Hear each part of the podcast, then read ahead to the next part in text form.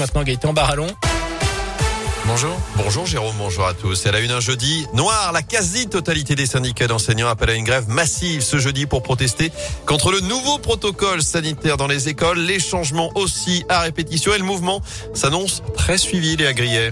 Oui, on en parlait dès hier. La moitié des écoles va rester fermée. Aujourd'hui, les trois quarts des enseignants sont annoncés en grève en maternelle et en élémentaire. Chiffre annoncé par le SNUIPP, principal syndicat du premier degré. Mobilisation à suivre également dans les collèges et les lycées.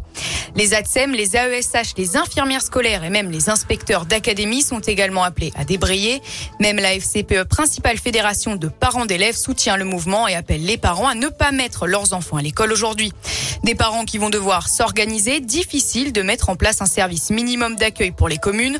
Contexte sanitaire oblige, il faut limiter le brassage entre les classes. Dans la plupart des cas, seuls les enfants des soignants pourront être accueillis en cas d'école fermée. Et de nombreux rassemblements sont prévus dans la région, notamment à saint dès 11h devant la Bourse du Travail. Ce sera à 9h30 devant la Bourse du Travail à Rouen, à 11h30 devant la sous-préfecture. Et puis rassemblement à 10h30 tout à l'heure devant l'inspection académique au Puy-en-Velay. Dans ce contexte, il est adopté mais modifié. Le Sénat donne son feu vert au projet de loi sur le pass vaccinal avec des ajustements. Donc le pass ne sera obligatoire que pour les adultes. On restera sur un pass sanitaire pour les ados de 12 à 17 ans. Pas de contrôle d'identité imposé aux gérants de bars, de cafés et de resto. Pas de sanctions non plus pour les entreprises qui ne respectent pas le télétravail. Le projet de loi doit maintenant être débattu en commission mixte paritaire dès cet après-midi. Sénateurs et députés vont tenter de se mettre d'accord sur une version commune. Dans l'actu à saint ce drame évité de justesse. Un jeune homme de 16 ans a été victime d'un accident dans la nuit de dimanche à lundi sur la RN 88 dans le secteur de Montieu. L'ado venait de voler la voiture de son père. Il pensait savoir conduire après s'être entraîné sur un parking, sauf que non. La voiture a terminé sa course dans un muret au moment où le garçon s'est engagé sur la bretelle de l'autoroute. Il a été interpellé, placé en garde à vue sans être blessé. Le véhicule est lui fortement endommagé.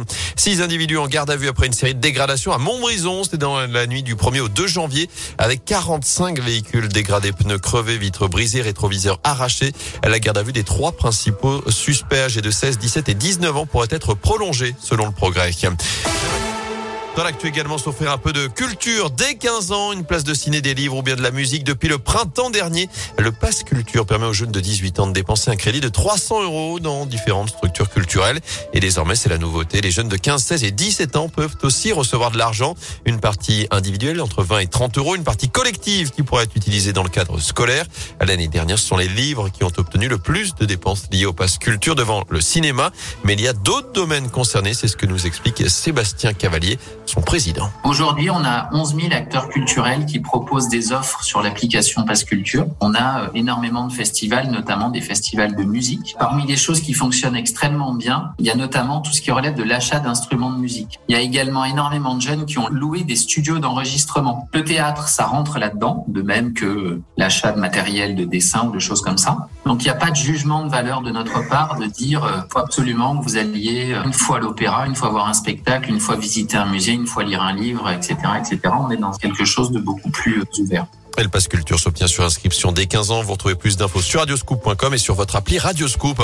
En un mot de foot avec un ancien Stéphanois qui brille à la canne. Max Salagradel a offert hier la victoire à la Côte d'Ivoire face à l'Égypte. 1-0 de son côté. La Tunisie crie au scandale après sa défaite face au Mali. Wabi Kazri a loupé un penalty dans le dernier quart d'heure, mais c'est l'arbitre de la rencontre qui fait polémique en sifflant notamment la fin du match avant la fin du temps réglementaire. Et face à la colère des Tunisiens, il a dû rentrer au vestiaire sous escorte avant que sa décision soit annulée 20 minutes plus tard, sauf que les Tunisiens ont refusé de revenir sur le terrain, disputer les trois minutes manquantes. Ils ont depuis fait appel.